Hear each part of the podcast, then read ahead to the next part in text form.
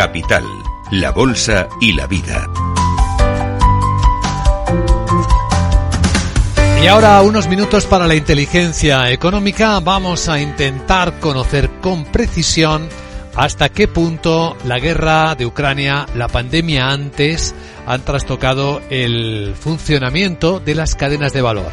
¿Están teniendo las empresas industriales verdaderos problemas con sus insumos? ¿Tienen dificultades para acceder a ellos?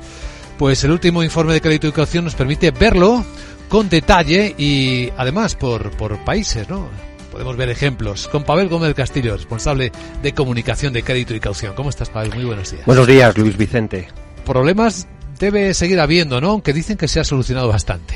A ver, la cosa está mejor de lo que estaba, pero digamos lo que atestigua nuestro último informe es que estos problemas en la cadena de valor siguen existiendo.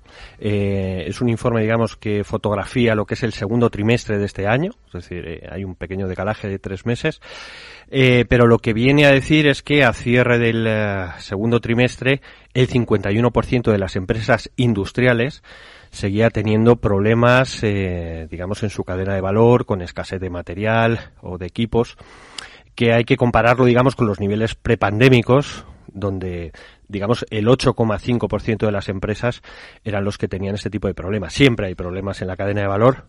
La diferencia es la cantidad de empresas que los eh, siguen teniendo. ¿Cómo es de abierto este informe? Me refiero a cuántos sectores examina. ¿Son muchos? Claro, es un sector que intenta fotografiar lo que está pasando en Europa.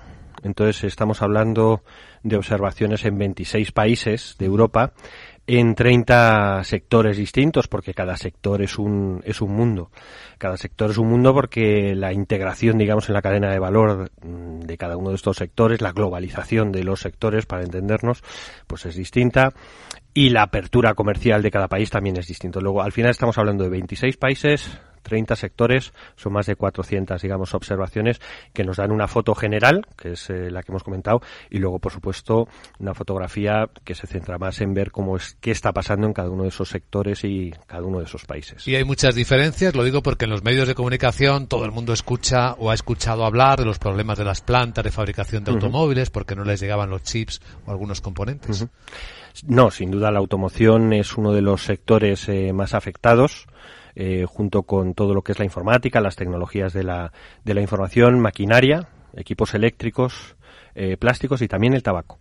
Em, y digamos los sectores menos afectados serían el textil, el carbón y el petróleo, la alimentación, el sector farmacéutico y el sector de bebidas. Esto es un poco la fotografía sectorial, ¿no? Que va un poco por donde tú apuntabas.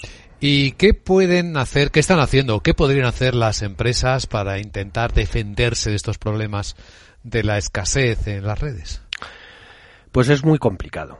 Es muy complicado porque la salida no es, eh, no es fácil. El gran motor de la globalización eh, son las diferencias en los eh, costes laborales.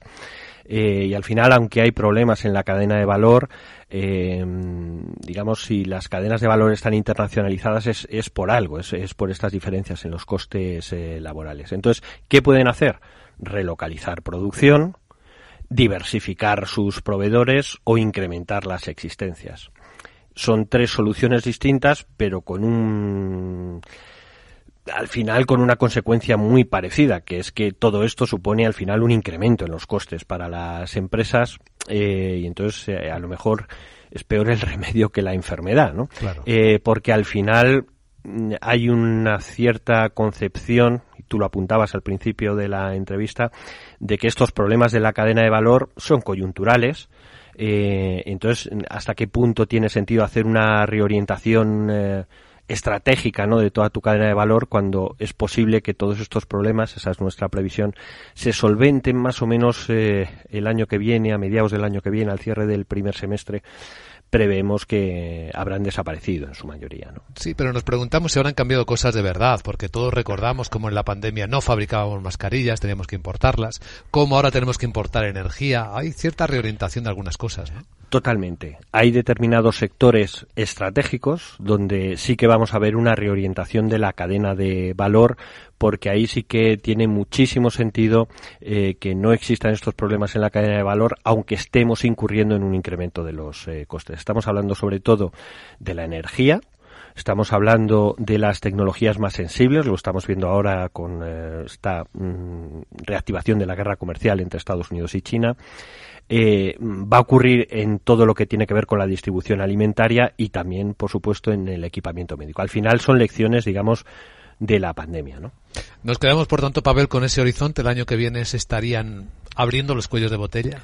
Sí, eh, sin duda esa es nuestra previsión. En estos momentos, digamos, eh, si lo ves por países, mm, la, eh, los problemas que están generando estos cuellos de botella son, son distintos, pero sí que preveemos que el año que viene, mm, a mediados del año que viene, digamos, estos problemas se hayan solventado para la mayoría de los, de los mercados. Muy bien, pues este informe, para las personas que deseen conocer más al respecto, está disponible en la web de crédito y caución.es. Ahí está. Pavel Gómez del Castillo, responsable de comunicación. Gracias. A vosotros y salud para todos.